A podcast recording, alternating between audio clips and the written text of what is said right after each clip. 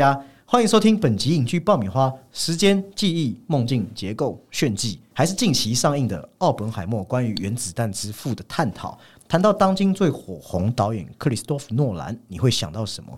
是对视觉不可思议的超时能力，还是对戏剧剪辑非线性的无限拼组？无论是哪一层面的诺兰，今天都将由我 Summer 还有吉哥，大家好。透过这一系列一口气讨论完，但会分成一部分一部分的一整个诺兰大全集，让听众能够在进到奥本海默以前，一次性很完整的了解诺兰，也会带大家来看看期待中的奥本海默到底成片有无符合大家的期望。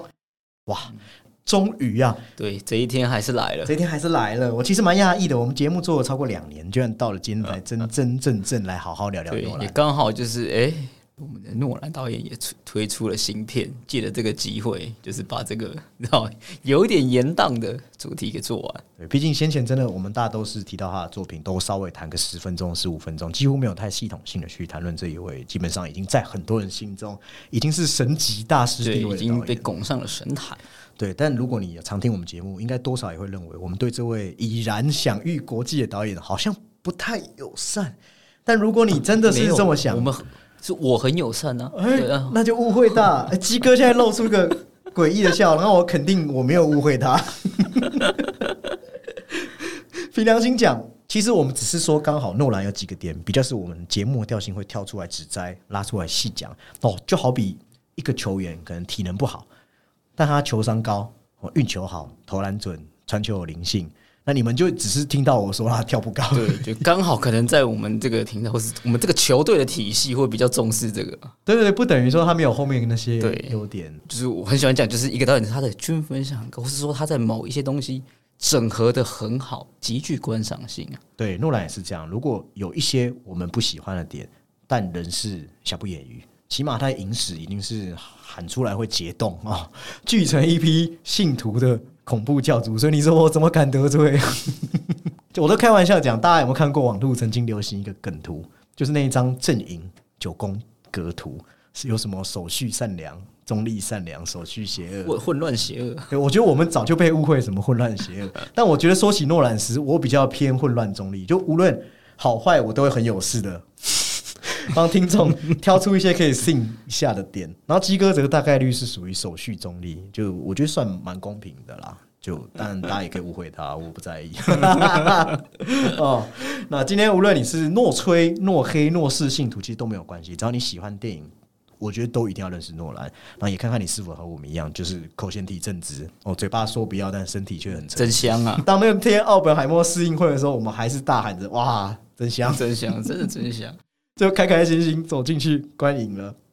好，那按照惯例，就先来谈谈导演这整个人，包含他的特质与常用技法。哇，那必须说，能够用在诺兰身上的形容词真的太多，什么脑洞大开、烧脑、非线性剪辑对、多线交织、头尾闭环、实拍之鬼底，对，结构美学专家。其实上面这些都没错啦，那等一下也都会聊到。但如果要说一个特色，我这边先用一个故事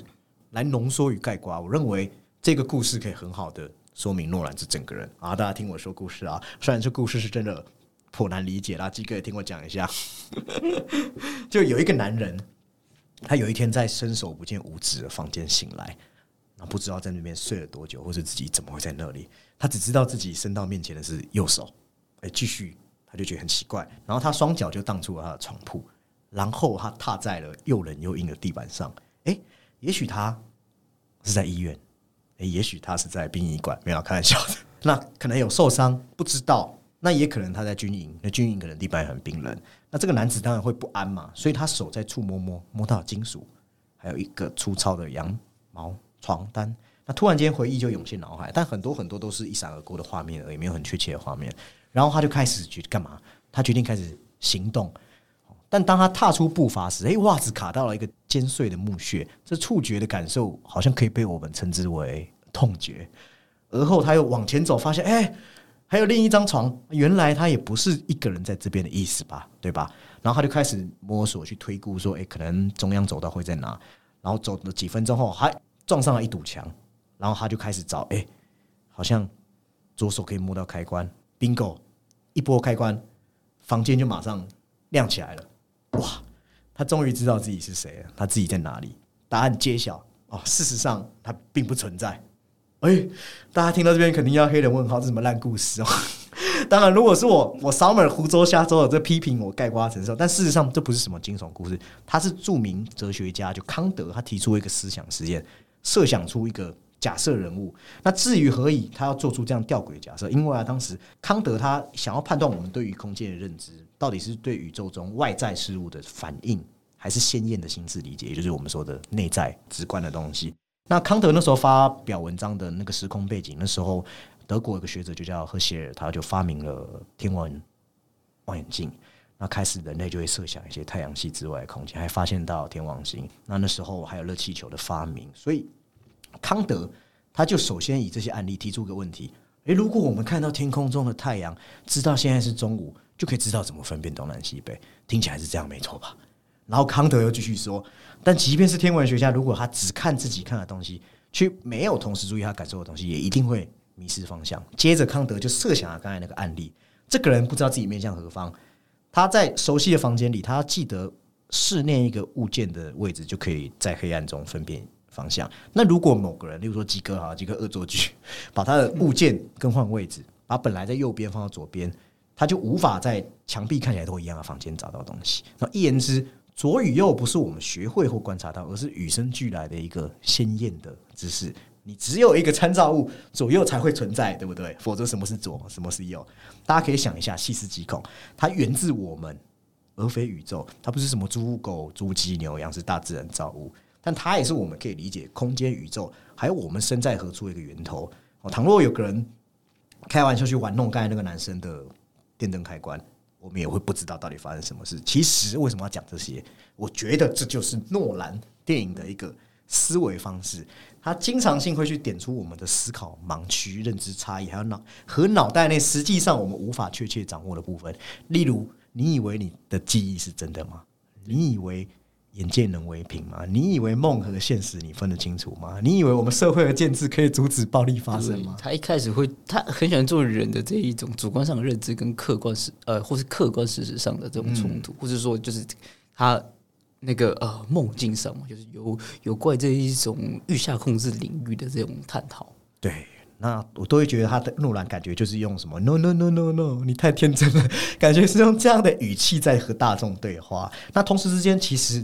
现在世界因为影像的快速变革，其实也开拓了诺兰想要再把这其中带来的思维变革带入到他的影像之中，从而引起我们说当代乃至大众的一种全面性的头脑风暴。怎么说？比方说，当前我们都知道。音乐和影像被串流给我们，都用什么方式？直播的方式。但是在我们小时候，或者是我们的长辈更小的时候，只能透过报纸来得知讯息，是判若鸿沟。那我举个例子，我们正在观看 NBA，大都是现场直播，都是 live 的嘛。那也可能不是，那就会是所谓的 D life 嘛。大家就看到旁边有个符号写 D life。那所以等于我们在荧幕上看到体育馆的观众看着馆内大荧幕的即时重播，而那些观众其实是在昨天观赛。身处在不同时区，所以我们就越过多重时间城市，取得我们的记忆跟画面。那这就让我想一个故事。我以前在世足赛的时候，好像就是我跟鸡哥念大学的时候，然后那时候因为其实我不太喜欢熬夜看世足赛，我不像鸡哥一样，鸡哥很猛，鸡哥每一届世足赛都可以去拼那个三点四点，是吧？不能否认吧？也没有到每一场，我我只我只挑我要的，我想看。然后我们家那时候就有买艾尔达。所以我就会先去看他隔天在什么时候播，然后我就手机也不看资讯，电脑也不要看新闻，然后隔天早上起床去看那场比赛。对我而言，是不是它就是像 life 一样？对，life。对。那其实这个现象比较简易的说法，我们在这边可以很粗暴的化约成一句话，也就是说，我们的生活形态其实已经变成了诺兰的电影，无论从思维都已经是诺兰的形状。其实就很像他的制片公司叫 Cycopy 的那个标志上的迷宫，我觉得他也是基于前述这些理念才会有这个设计。那你可能也在很多时候看过他的电影，你也知道他这些哦，包含他也会去套用一些类型，像是传统的一些谍报或是劫盗，对科幻动作等等的。但即使如此，他这些电影的多部电影的开头也都是一个人好像从梦中醒来的一个。颗单单纯的镜头，其实就很像我们刚才说康德所设想的那个人物一样。他会从借有一个单纯的人物事件嘛，他喜欢用就是观众跟人物的，或者我们跟主角的视点，或是这个角度，都是跟他是同步的第一人称啊。对，因为同步。有些是喜欢，就是你看，就是可能我们可以会用一个比较可以看清全局的，就是大家说那种上帝视角嘛，对啊，对，然后他就带你，让你用自己的方式，刚才鸡哥讲的哦，去感受世界。那诺兰就会在他的电影营造这些质地或细节，包含感觉好像可以触手可及的层次，其实都是诺兰想要去打造，或者是我们说后来透过那些很巨大 IMAX 规格摄影，就有一种很精致的质感。然后还有用心的声光灯光，去影响我们耳目的感知。那同时间虽然会有类型电影的常见套路，就我接到会有飞车追逐、枪战，但是都是以很怪异、比较新鲜的布局在主角旁边，然后都是回圈连接叙事轨迹。因为诺兰他大部分啦都会在第二幕去打破我们观众期待的逆转情节。那其实那种感觉就很像我刚才讲的，男人以为它存在，其实不存在，等于进一步动摇观众。本来相信的世界，你本来踏得很安心，安心哦。本来坚实的叙事，就居然多了一层朦胧的后色光彩。你本来认为是坚硬的固体，就不是固体，去溶解为气体。诶，左不是左，右不是右，踏实的不踏实。哇，因为我脚下是天坑，好，对不对？这一切都会让观众觉得说，诶，很愉悦的惊喜，而且和我们知道的典型好莱坞卖作片的那种比较浮夸、虚假的矫情的有点截然不同，你知道？就是他观众是喜欢他那样的，所以很很很可以跟着他一起很兴致高昂，然后还有那种剧情创造出来的晕眩感，就大家都说，哎，看过诺兰的电影好像脑袋都有对，就是就是大家会说常会说的这种烧脑了。对，所以有了有一句话是这样讲，他说诺兰的电影容易进入，但出来却如登天难，很像滴进水里的墨滴会扩散。其实就是说脑内的某一个思路会被打开，因为新的资讯进来，所以 CPU 处理的系统会改变。对，就是他的东西其实。有些作品非常值得耳熟，我觉得他有一个怎么说呢？他的线索会遍布在就是他的这个片中，所以大家就是很喜欢做一些解析解析。那你刚刚有诺学家，对你刚刚有说第二幕那边，因为他的第二幕很喜欢让你知道，就是前后的就是因果嘛，会导致也是有利于他这一种非线性的叙述，所以大家会把那个既有的这个这个逻辑先要推翻一次。而且为什么脑袋会有一种？好像什么东西卡住，我觉得，因为他提醒了我们大多数人平常不会去在意的事，好比刚才提到的认知，或是我们常常节目讲什么是自由意志，还有什么梦的潜意识，什么叫超验，什么是记忆的真伪。一旦你看到他的电影，你好像就没办法再把这些事情当成平常放在旁边视而不见的事情一样。而且事实上，他有很多东西只是抛出来，那个概念才刚刚开始扩散，然后大家就会跑去二刷、三刷。啊，然后诺兰跟电影公司的计谋就达成了，真是玩笑。所以，我们 片长比较长，没有办法排多少场，但是大家可以多看几次。但千真万确啦，对电影公司来说，他就是那个票房最保证的导演，他很非常稳，几乎就是那不会赔钱啊。而且票房保证还还还还不是他最牛逼的点哦。比方说，你很会拍漫威，又拍得好，就是票房保证。但是他是少数可以带着原创剧本概念走进电影公司，然后笑着出来，然后公司也相谈甚欢的一个王牌级导演。更厉害的是，他这些点子就跟我们说什么 IP 续集都没关，好，但他还是可以轻易带走他要的两亿美金以上的预算。那其实这点和两个人很像，我觉得就是他的前辈史蒂芬斯皮伯和乔治卢卡斯一样，比起指导大片，这些人都更善于自己开创 IP，哦，自身就可以成为一个电影系列。呃，即便在《黑暗骑士》系列电影中，你可能会说啊，这背后有着 DC 的原著撑腰。只是诺兰已经在尽量贴合好莱坞商业挂帅逻辑下，还是在这三部电影玩出他个人色彩，一种社会。他比较像是属于诺兰一点点的，因为他会从一，就他其实里面很就是讲到，其实蛮多就是包括社会上的一些议题。对，那其实因为大家会说他还是有这个影子，是因为多半的就是后面的一些可能啊电影啊，或是有关于小丑这些作品，其实都是有利于好像一个一个一个漫画家叫 Alan Moore 嘛，对，就是他其实比较确立了这些形象啊，所以当然还是会有这些影子。对，而且我觉得他那么能够那么娴熟的运用这些他自己玩出来的技法的概念，或多或少也跟他的成长经历有关。哦，首先大家知道他并非什么科班学生，他是读文学的啊，搞文学的。他也没有搞文学，就读文学啊。那从但从小到大，他爸就是在玩摄影，所以早在小小年纪，乱就会拿一台摄影机那边到处乱玩，到处乱拍。再从兴趣中，哎，渐渐琢磨出了一套属于自己的特色。其实有点类似什么？有点类似打街篮出身的虽然没有太多学院派的规矩，从就是从小摸嘛，对啊，而且他也很早就可能有这个志向，他说他在十岁的时候就立志嘛，就想当一名导演嘛。哇，十岁的时候会想当导演，这孩子不简单。十岁的时候我还想当流川枫呢。他那个时候认知上的导演可能不是现在这样的，啊对，但是就是那是一个对一个志向。对了，我小时候看完《神鬼传奇》，也觉得说很想要做出这样的作品，会有会有有时候会有这种憧憬。那也因为他自己摸，所以他的技术特点就会摆脱了一些成套的东西。那我这边讲的是不是指艺术文艺电影，是指他摆脱了商业概念的那些太套路，它是比较像概念上的的的革新。哎，对对，说的很好哦。他打从刚开始就手持运用，再到后来对全景的那种宏观拍摄，我觉得诺兰对光影的把控都是极致精细精密哦。还有他大部分的场景不仅符合我们说的黄金比例切割，还运用了许多结构学的原理，也有那种集中视点，像库伯利克那样的东西。也因为为什么他要这样拍？因为我觉得他要操纵的就是人眼主观容易屈从于习惯的观影，他先打造这样的空间，再去破除你的认知思维。所以就很常用一些画面，就是我们一般人眼在观察景物的时候，可以迅速把注意力集中到整个视野范围内最感兴趣的区域上，那其他其余部分就被他选择性的忽略，那让你集中观看的那一部分就有一个保持一个鲜明的印象。但不可否认的是，我、这边要赞美他，就是说这些 idea 其实都是他体内那股热情带来的澎湃能量。他有两句话分享给大家，我印象特别深刻。一句话是他认为在制作每一部作品前，都要有自己正在制作一个最伟大、最浩瀚、最厉害的东西的决心。哦，当然，即使出来的成品不是，但你在那过程中，你要有这就是最厉害的东西的态度去执行它。就像你要当 NBA 球员，就要我要变最好的球员的那种感觉。那另一个则是他的创作理念。诺兰说，他只拍能与自己情感连接的电影。那什么叫能与自己情感连接？比如我对可能三角恋我没有任何共鸣，那那就是我不会去拍的作品。比方说鸡哥可能学生时代对老师太坏了，所以教师题材的电影他就不会想要去碰。哦，但这这点其实就很两极，这是诺兰一个创作上常常会引发两极分野的。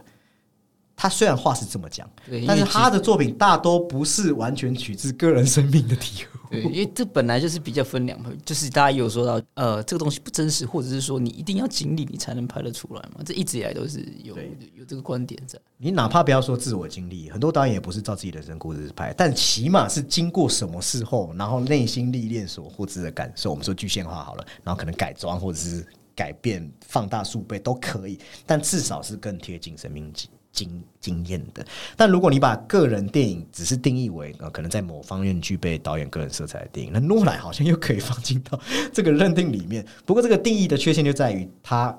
会一定程度忽略观众。因为前述的生命经验，我们说的那种，呃，即使观众不会与你重叠，但起码在一定程度上都能与你重合到而被感动到，那这样情感就可以将之久久留在观众的心中。就是说，像独立电影这样，他们这种情感一定会可以辐射到你的一些共感。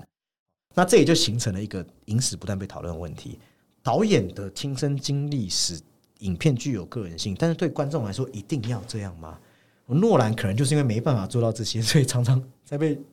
批评。那基于这观点，诺兰在我看来，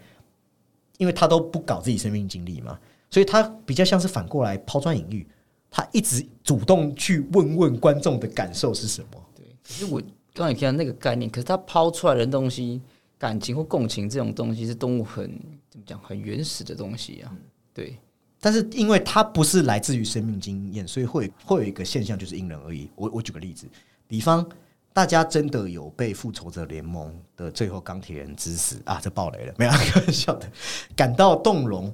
然后悲悯于其大义，或是比方我们看到可能亚当·山德勒的恶搞喜剧捧腹大笑，这些都是我说的电影去抛给嘛，抛给观众的很好的例子。但这些反应、情绪反应就可以把这些定义为我们说的 personal film 吗？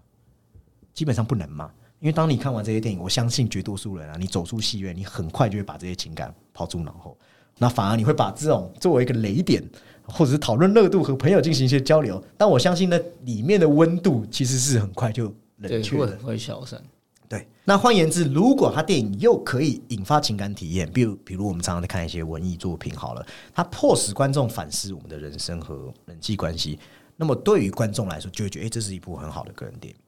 所以，如果电影的私人性是从导演传递给观众，那么导演的情感体验就要通过电影媒介给你。那更直白来说，如果这些情感只能被一方某一个群体所认知，那就不会可以称作是我们说的 personal film。那至于诺兰是不是每次都可以心灵共振到每个人，还是说只是满足了大众的视觉习惯？我觉得答案我们在这边还不能给的很死，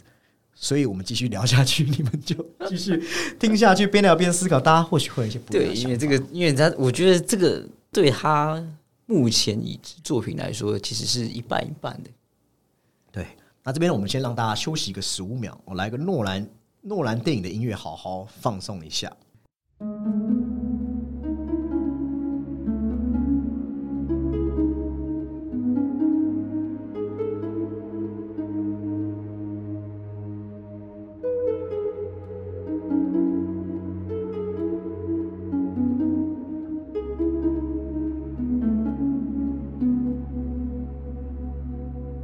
那回到节目，我们继续来聊诺岛，诺岛的那丹尼维勒纳夫是单岛嘛？单诺岛，诺岛的这些五四三。哦，如果来看诺兰的几个主题，有一个我觉得他很多都会刻画，刚才其实有稍微提到，就是一种濒临混乱边缘的社会。他的电影即使没有很明显的政治企图或批判，至少或者说绝对，他都会去贴合当下年代。比方前期的几部，其实都有在隐含我们说的小布希总统执政年代比较灰暗的社会潮流，或是也有带有一种美国的黑暗色彩。也可以说，他发明了一种叫后英雄年代的超级英雄，开创出这样的呼应当下时事、关于我们文化的，还有我们人类尝试活出来的样子。而且他内心澎湃，但是却冷眼直视。他知道有些东西其实必须冷眼才能勾起大家的火热，因为我们现在就是活在一种后现代，后现代这个词又来了。我刚听到你讲要讲后英雄，应该就是你要往社会扯，应该又会出现这个词。那就后工业。我们是不是人都会有强烈的被剥夺感，或是说觉得保有隐私很困难？那其实诺兰就是要处理这些无形但是很真实的焦虑，然后化为他讲故事的核心。那我们要理解他的电影，就跟着他走进他要探索这种人类的迷宫。那其实他每当他处心积虑要打造这样社会学模组或是宇宙和思维结构设计，哦，即便有些时候我真的觉得有点少了一点点的留白和诗意啦。因为这个也算是他会被大家可能会比较诟病的东西啊，就是他一些东西不留白的原因，是因为他要用很大量的对白等等的，或是说他的这种，即便大量对白好了，那两个人是其实以逻辑上来说，就是那两个人是不需要有那样的对白的产的产生，你会所以观众会有很强烈的感觉，哦，你在跟我解释一些事情吗？嗯，对对，但是毕竟为什么要说 but？毕竟连他本人都说，真心觉得自己比较像职人，而不是艺术家。对他有说过，他其实也知道他的这个对白有点多，所以他其实呃之后在那个那个敦刻尔大行动有提到说，就是他已经刻意的减少了一些对白了。不过我想要讲的就是说，既然诺兰都这样讲了，也证明我们提的论点是有理有据的，所以不要骂我们。对，因为他自己自己都说了嘛。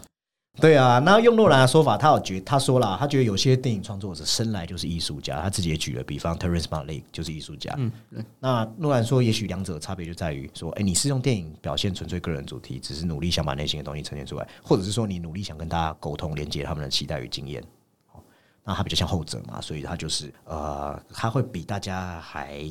所想的还要更关注在制作的食物上面。好，那在诺兰，因为我们刚才已经讲了嘛，诺兰上述的评估中，我觉得就是很搞笑，就是刚才讲那些严厉批评他的意见，然后就和他喜欢自己的地方居然是重合的，等于说很多批评的声音，恰巧就是诺兰他喜欢他就是这样制作，对，对他来说是没有错的，这个是对的方向。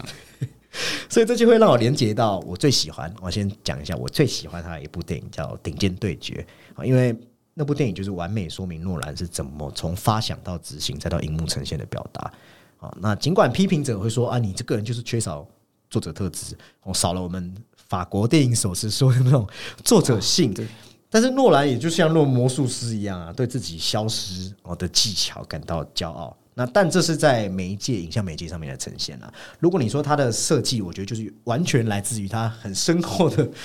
学学科知识。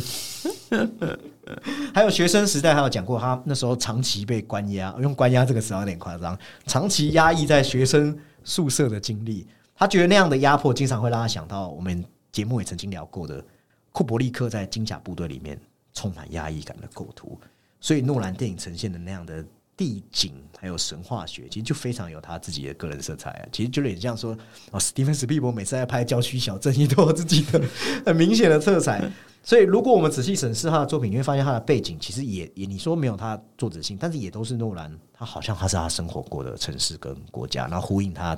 喜欢的那些参照的建筑形式。然后，因为他很爱看建筑学的东西，对，那他也把建筑很系统性的与他每一部电影的主题去利落的连接起来，包含了记忆、时间，还有身份认。就是你可以说它的美学不突出，但是它的东西都是有经过设计的，所以才会如此的和谐。对，不是和谐就好。哦，嗯，如果把刚才这些东西用一个词语来浓缩这个概念，我觉得就是结构。结构是诺兰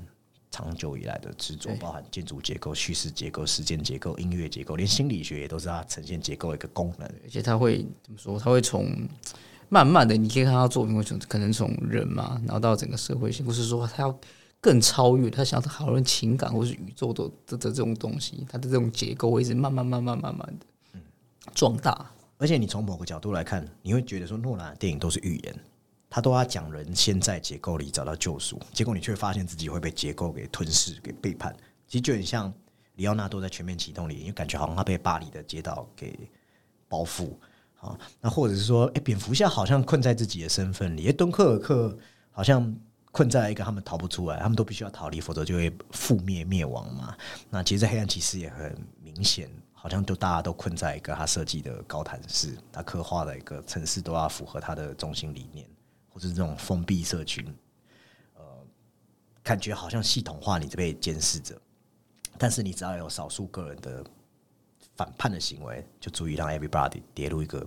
混乱的边缘。其实就跟什么一样，就跟他自己很爱讲的学生宿舍一样。然后诺兰，诶，这也是诺兰自己说的，哎，有理有据，有理有据。好，他说当他在求学阶段。某个荷兰学生曾说过，他们的学校是个由好人管理的坏系统。哦，各位同学，你们如果不满自己的学校，也可以学习这句话：哦，有好人 管理的坏系统啊。那他还觉得简直就可以等同于一个萎缩形态的高谈式哦，也是诺兰在未来世界观的一个核心主轴。好，那诺兰电影还有什么拍摄的特征？如果大家有去注意的话，他早期或是开场。特别都会有一个景象或一段长镜头，比如说，呃，第一部的跟踪里面，作家会自白；记忆拼图里面，Lenny 对 Teddy 的复仇行动他们的说明啊，或是说，就是他会有一些开头那种开场白，然后到了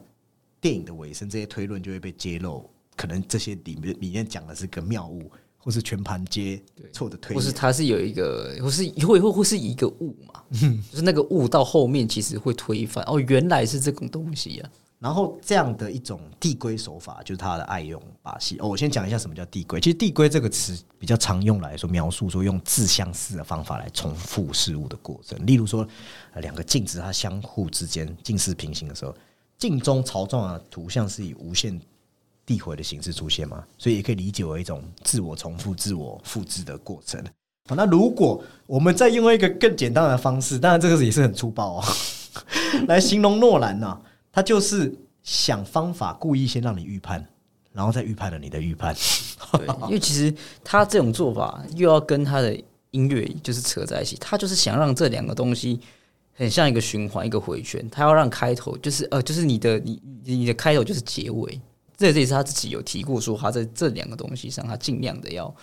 啊，应该说想要达成呐，或者是一个大家很常讲，就是非线性的架构。而且因为他的电影闪回往往不会走一次，一般来说我们提到非线性哈，就是让电影脱离本来正常顺序下的时间，像《黑色追击令》就是很好的例子嘛。但是诺兰的非线性不是只有这样，他电影往往会在不同的时间段又重复循环往复的闪回，每一次我们刚刚说的完整的递归以后，又会去增添新的内容，直到最后的真相大白。那纵然我们知道这样的递归手法不能提升剧情、增添质量，却是我们说的诺兰很爱的反转，个拿来营造反转结局一种高潮手段。而且我们看过那么多结局反转的电影，我必须说了，该给的赞美还是要给。哦，诺兰还是仍然是玩的最溜的那一位。是啊，因为这种形式，就刚其刚才有讲到的这种线性，或是大家其实想要玩一些可能时间上的东西，其实过去很多电影都有做过，但它的确是改变了，就是所谓的就是结构。好，我再举个例子，很多人应该都看过《刺激惊爆点》，那不就是一部最后才揭露谁是江湖最可怕老大？那什么 Caesar Sosa 的一次性揭秘的反转型代表电影。但如果我们去仔细回看，那是一种无迹可寻式的惊喜。哦，意思是说，即使你拥有柯南的推理能力，你也大概了，我是说大概，我没有说一定，大概没办法在过程中找到关于我们说的惊喜结局的证据。因为里面比较多的还是导演刻意要误导我们的片段，但诺兰的电影不一样啊，观众其实是有机会猜出真正结局的啊，即使你根本猜不到啦，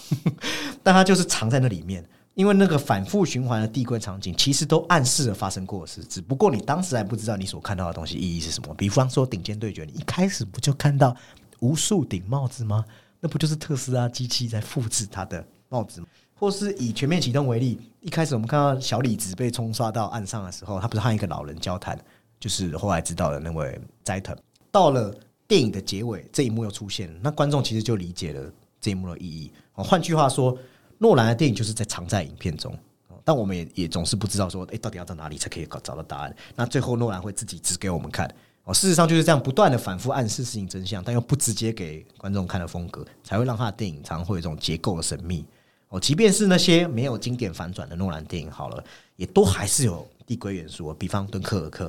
它是不是给你同一个场景、不同视角，营造出意义上的反转？因为大家同样的画面所处的视野、时间段落完全不一样啊。但是两条线重逢，我就觉得奇怪。对他要等到那个有交呃，就是有交错的时候了，有产生焦点的时候，大家才可以明白这一件事情。但这个，但是大家的明白也是他的有意的设置啊。对，所以我觉得，纵观他的电影，从跟踪、记忆拼图、顶尖对决到全面移动，其实都是把电影作为一次对于观众的心理研究。确切说，是因为基哥刚刚有提到声音，就是画面跟声音组合叙事，然后他的这样的心理学的东西，其实叙事方法刚好和文字的归纳整理方式是相反的，对吧？所以大家在讲到他的故事的时候，反而都很难用文字梗概。如果我要你用文字说明诺兰电影，你一定会觉得很困难吧？所以它的特殊之处就是，他想要建立在观众的心理能力基础上，然后利用这样的心理基础来打破你对电影之间联系固有的理解模式。哎，那你就会成立在这张这样的多重的组合，因为他会重新组装。因为他的看电影的，我觉得其实很重要的是，就是看。哇，电影就是它很像在滚雪球，就是你要有一个越滚到后面就会会有一个很强烈的体验，或者是这样的清晰错觉，我们通常都会说这叫格式塔心理学。好，格式塔是什么？就是说，它当然我们不会讲太深，就是说它是一种完形心理学，是心理学家对知觉组织的一个看法。然后诺兰就是用这种方式，让一些部分的可以连接并导向对整体的认知。或者是说，它很像一种点彩画，用一些细小的彩点堆砌出整体的形象，然后再选取故事中最关键的局部，然后这些故事情节点再以一种你知道琐碎，然后紧密连接，构成出一整个整体。所以，很多难的东西，它其实是具有一定的观影门槛，而且是几乎不会被拿去复制量产，还是蛮有自己味道的东西。好，但毫无疑问，这边就要讲一下，它还是我们口中所谓。经典好莱坞宏大叙事的支柱性导演，就是他的东西还是没有脱去好莱坞经典的宏大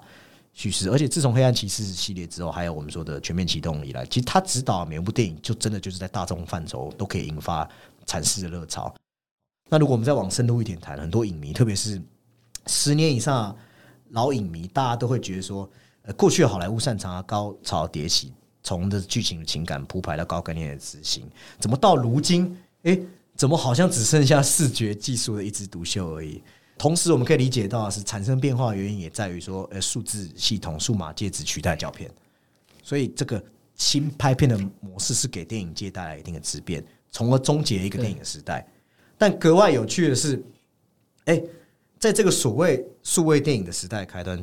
却很讽刺的是，不是说你玩数字你就可以占据好莱坞的高峰，反而是抵制数位的诺兰，然后坚持用胶片，反而成为这种好莱坞电影的一个大家会觉得说它是个最后的希望这，个异类，最后的对依凭，对。所以于是乎，某种老价值就在电影院就好像在电影界就好像神龛一样被传扬。那当然，对于我这种老头，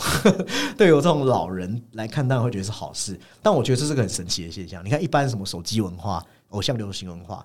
那那都一定是往新的靠拢。对啊。但是这边却是支持某种文化复辟。，因为它那个东西比较像是你在追求什么什么新鲜刺激、取得的快速、便利性等等。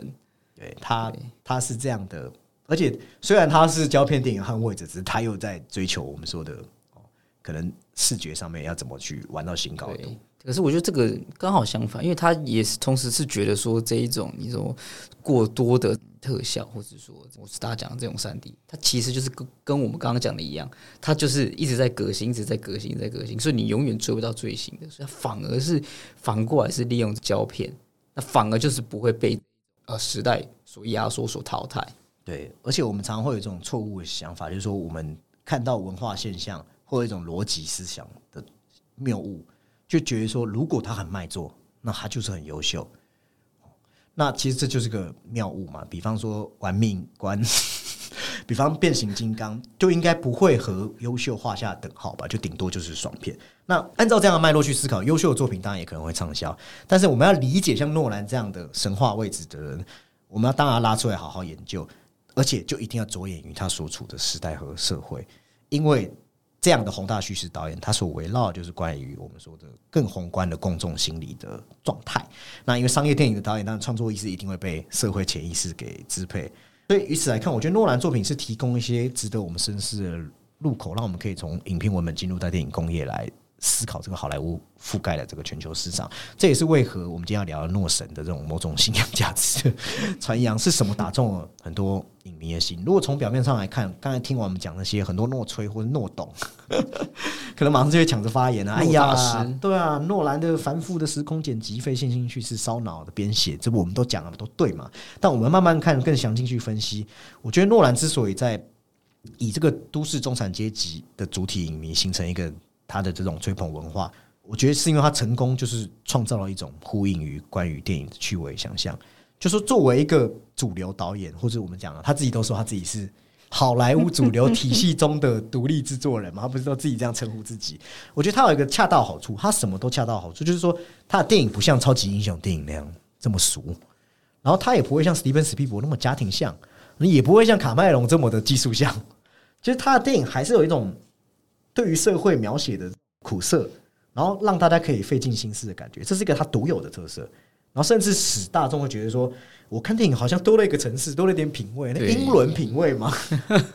而且又是自己可以接受的。比方说，大家是不是都会想要让自己讲出来的话或多或少听起来是颇有气质的比？较有小问的，对哦，但是你我真的要这样的观众去看两个小时沉闷的文艺片，他可能又会觉得这不是自己可以忍受的。于是乎，诺兰就会变成那个最佳选择。它好像可以让看电影 变高尚起来。，就是他的这种东西，其实我觉得他这种东西是在那两个呃，就是我们讲的那个技术面，再加上一点点的这个哲学，然后后面回归大家可能就是你比较啊，就大家都 get 到的这种情感因素。嗯对，所以而且他也不是爽片嗨玩那种发泄式的狂欢，而是会让你想要去分享他的思想。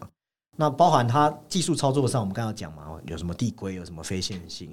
还有一点他也爱不释手，而且与我们刚才提到呼应，肯定就是时间嘛，他对时间的执迷，对他会对时间重新编织，再构成一种新空间执迷。例如说，时间是滴答滴答，这是我们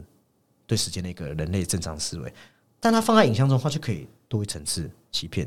哦，起码在视觉感受中，它可以是滴滴答啊，滴答滴答滴答都可以嘛。它可以是递进的，或者是这种这种成套的，或者是说它可以进入到甚至五维的空间。啊，例如说你说全面启动，每进入到一层梦境，啊其实那个时间跟前一层就不一样嘛。或是敦刻尔克是时间的缩小跟凝聚，嗯陆海空三线的一种交叉剪辑。好，或是你刚才讲的像五维，是不是？你是不是在讲星际效应？对它当你就是我已经是非线性的，然后再用这种手法，对，就时间换空间，空间对，换时间然。后它是当然他还有做一些就是呃这种编排上，他做呃极具观赏性的可视化。对，可是他最后又可以把它剪到说所谓好莱坞要那种最后一分钟的的 的营救这样的，但他确实在类型电影已经做到炉火纯青，而且我觉得他和一般超脱形式文艺片先锋电影不一样的地方就在于，他的类型电影理论还是在，只是他把理论拆分了，重新组成。但理论之所以叫理论，就是因为它有一些东西被证明用在观众是有效的嘛，所以诺兰还是会去运用这些东西，只是说运用的同时，他会想要再并出一些呃全新滋味的感觉，哦，然后再去包装可能美国社会的主流价值的意义上。那除此之外，诺兰还会一件事，他特别会写男人。哎，有没有有没有感觉？哦，当然也必然会反过来说，他是有点类直男，不太会写女性的，偏少，而且他的这个男性角色很长，就是你知道，就是官服。对哦，我就感觉好像，如果他跟这女孩子吵架，他一定会回归到理性的那种人。哦，不过这当然是开玩笑啊。我最主要还是说，他可以去很了解伤痕累累的男人。哦，于是乎你会发现，他的电影，他的男生好像都有个归途，都有一种必须要回去的家。他们一开始其实是有点不完整的，对。所以你本来看他的东西，你会觉得说，例如说，哎，那个陀螺到底有没有倒下啊，或是什么星际效应的那个理论到底是不是真的啊？但我觉得我们人看他电影会共情的，不可能是这块，除非你是个物理研究学者，否则所有的梦境理论、时空理论，其实你也没办法论证。那甚至直白来讲，你也无需论证。所以会让我们心有共鸣，还是我刚才讲的回家人物角色最后的落相，无论是叙事真的搞到很繁复的全面启动，还是奇观。话就是宇宙呈现的很浩瀚的星系效应，都是贯穿一个相同主题。男人们都要回到那个让他魂牵梦萦，回这这会踏上一种你知道回归之路嘛？难道那个东西可能他会很简单的是回归于家庭，可能是爱人、亲情，就是那种儿女之间的。甚至你说蝙蝠侠是不是也在找一个内心的归处？他的啦，他的蝙蝠侠是可能。他比较像是就是面对创伤做出的一些，就是有点像应激反应之类的，然后慢慢慢慢的又平静下来，又要回归，而且回家又对应到又是美国社会那种清教文化，而且他都会聚焦在我觉得是有点缺憾障碍、隐患疾患的男性角色，然后去去速写他们的挣扎。当然，他随着时代推出一部又一部的男性角色，也代表一种内在变奏发生。这大家后面会讲，就是说资本主义面临危机的时候，其实资本主义所缩影的另外一件事，就是父权制，也是在诺兰的视野里，他是慢慢在自我坍塌的。所以看完他的电影，虽然常常都会有我被揭开伤疤的感觉，但又反而会觉得说，因为我袒露了，我被讲出来了，被后果冲击了，我接受了，于是我跨出去，那可以很成熟去处理这些问题，你就感觉被疗愈了。这也是我认为啊，哦，我没有做过市场调查，但我认为他好像男性影迷哦比较多的原因，我不确定哦，我要强调，我觉得啦，对对啊，好，那讲了这么多优点，当然也免不了他的一些争议之处嘛。那我觉得很正常，因为当一个人被称为什么诺神、诺天王，自然就会有可能被以更严格的视角来检视。因为按照前述讲了这么多观点，你可以说这既是诺兰的成功之处，也是诺兰的失败之处。他成功就在于他有意识到数位时代电影的变革，哦，然后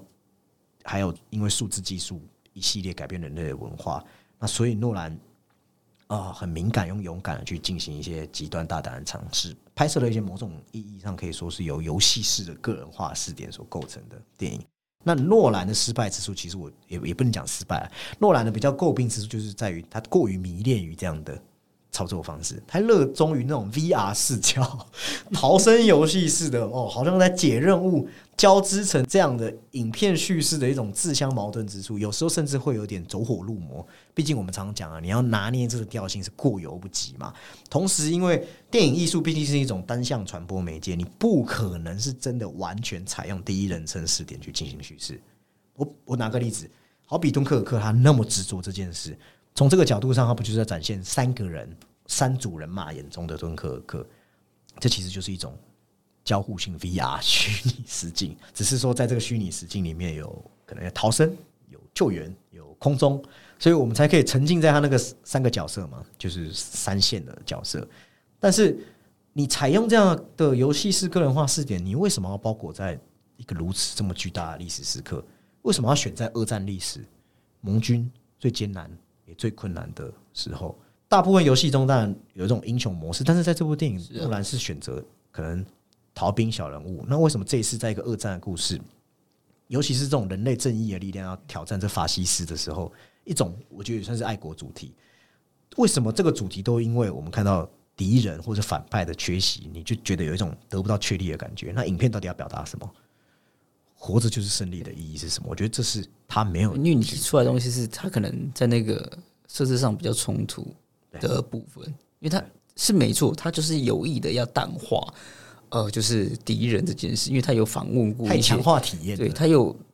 访问过一些老一一些可能就是战后生存的一些士兵们，然后他得到的一个结论是，其实那个时候的士兵们。其实他们根本就不知道在干嘛，对，要做什么什么战术什么的，他们就想活着回去，所以他想要借由这样子。但是这种东西的确又过于的着迷于这样的事情。对，因为当然就是他也不一定是全然就是全部那时候呃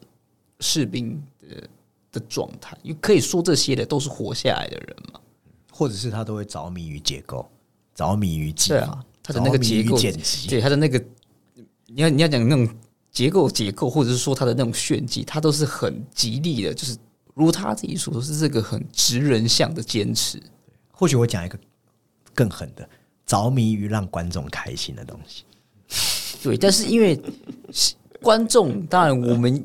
有啊，当然我们也会有一点点的期待，是我们想被他这样子操纵，对，就是我们对想要看他怎么样的呈现给我们。所以我觉得我们还是要在一个正常的方向去期待它，不是什么文艺调，不是什么金棕榈，也不是什么库伯利克，要强调不是库伯利克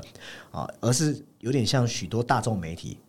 我要再强调大众媒体封的哦，不然大家又有听众说我怎么可以擅自把谁封为谁？不是，我都是讲媒体讲的。就曾经有媒体说他觉得诺兰是下一个史蒂芬史皮伯，那在我们看来，当然他应该对标的也就应该是史老爷爷，这不是小乔诺兰或是小乔史老爷爷，都不是。其实对两个人来说，这个彼此对标彼此的标签都都就是非同凡响。因为史蒂芬史皮伯无论在经历还是风格上，真的都和诺兰有很类似的感觉。比方史蒂史老爷爷早期靠着大白鲨、大白鲨，侏罗纪，还有那部叫什么《印第安纳琼斯》我还对你你刚刚伸出那个手，我以为你想要讲 ET，你把手伸出来。然后后续再用辛德勒名单、抢救猎人大兵去征服奥斯卡，拿到小金人肯定，然后还有所谓的商业累积票房全球 number one，再登堂到这个大师的地位。所以应该说，媒体把这在商业片领域披荆斩棘的诺兰作为史蒂芬斯皮伯接班是是有一份期待吧，起码认为说他在商业已经赚到钱后是可以，起码要冲击奥斯卡领域吧。那当然，我们这次看完奥本海默后，我也认为诺兰的冲奥倒计时也已经时机到了。对，那如果检视这两个人的特点，他们也都是可以满足好莱坞，然后易于消化，观众是可以被他红起来。可以可以满足大众化的这一种娱乐，但同时他可以有一定的限度，保留了一些你知道，就是创作者或是他们自己的一些意念。当然，可能这个浓度可能不高，但是我觉得他们已经有所保留。但我觉得这次啊奥本海默，对可以算是他有更体现出一些他的价值观对，那其实过去有一个故事很好的形容诺兰，是古希腊人有个寓言，就是说，呃，狐狸知道很多事，然后他应对变化游刃有余，但刺猬只知道一件事，然后专注于此。然后诺兰就自己形容过自己其实是狐狸，因为只有成为狐狸，他才可以去应付这好莱坞，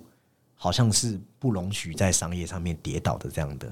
变化。哦，虽然他是欧洲出身，但是他就是很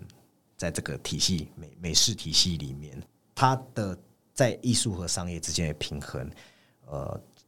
这是他厉害的地方。但是他当然也有一些原因，就是说他至今为什么都无缘，可能冲击小小金人。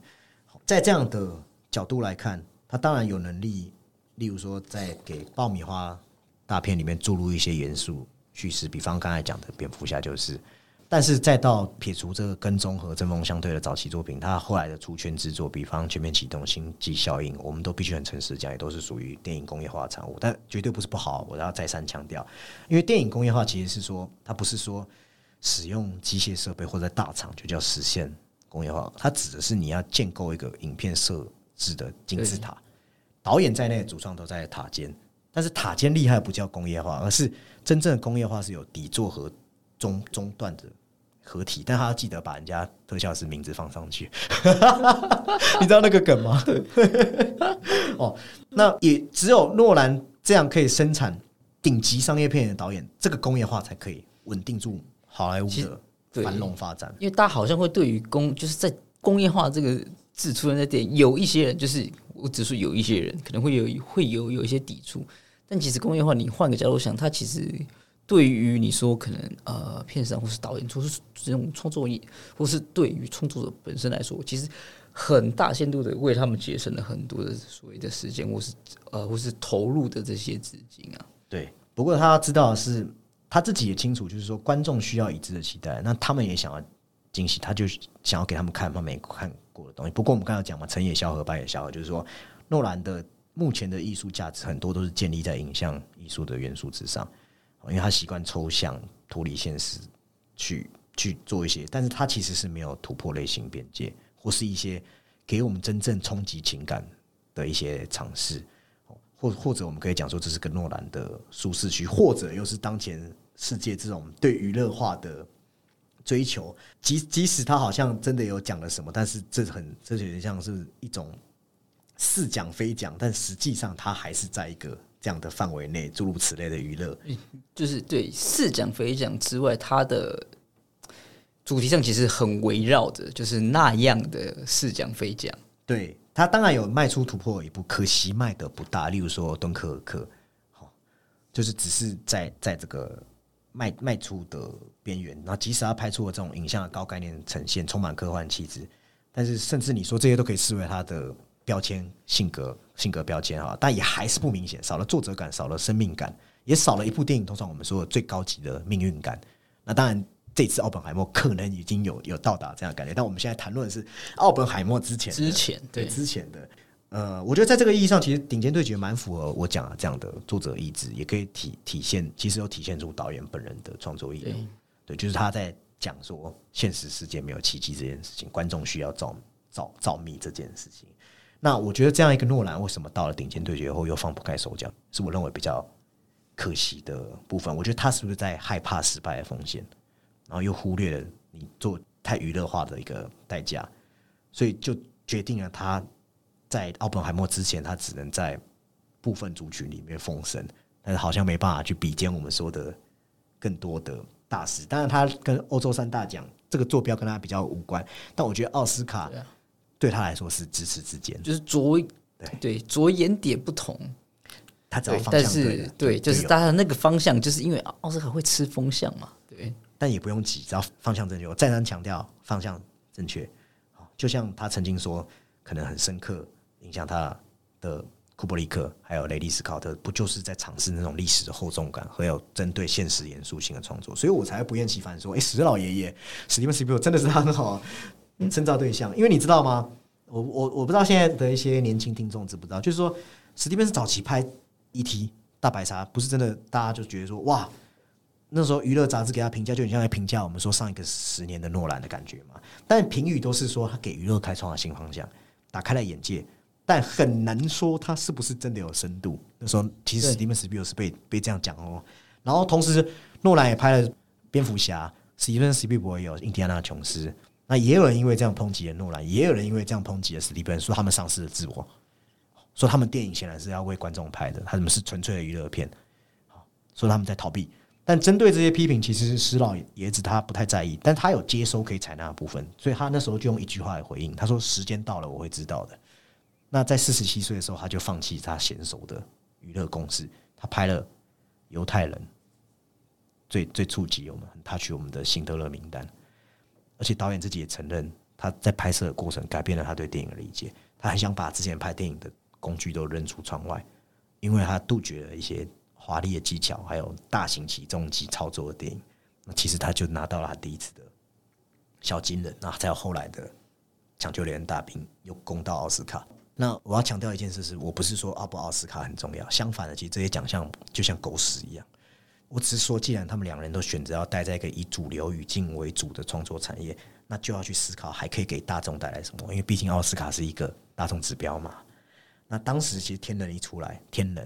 我就觉得方向错了。片子虽然有梗，但如果继续这样拍，他就会离奥斯卡越来越远，会走到错误的方天向。能算是他比较真的是比较呃议题是，我觉得呃应该是说元素最多，然后也是在这种就是你知道，就是刚提到炫技方面是最最为剑走偏锋的。对，那还好，这次像奥本海默的诺兰，我觉得就像石老爷爷当年一样，准备跨出这个阶段。虽然他现在五十三岁，但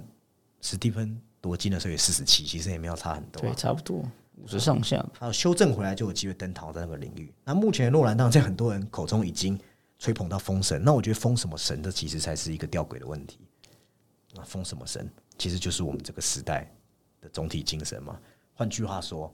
他是封神啊，因为诺兰的电影就是满足了大部分影迷的口味，那这就是他之于电影产业的意义。好，那我们这一系列节目哦，因为我们是边录制，我们并不确定每一趴会讲多少时间，但我们预计可能会切成四集左右。好，所以我们第一集的针对诺兰的讨论就停在这边。那我们那如果有哦想要继续听关于他生涯第一部作品到奥本海默的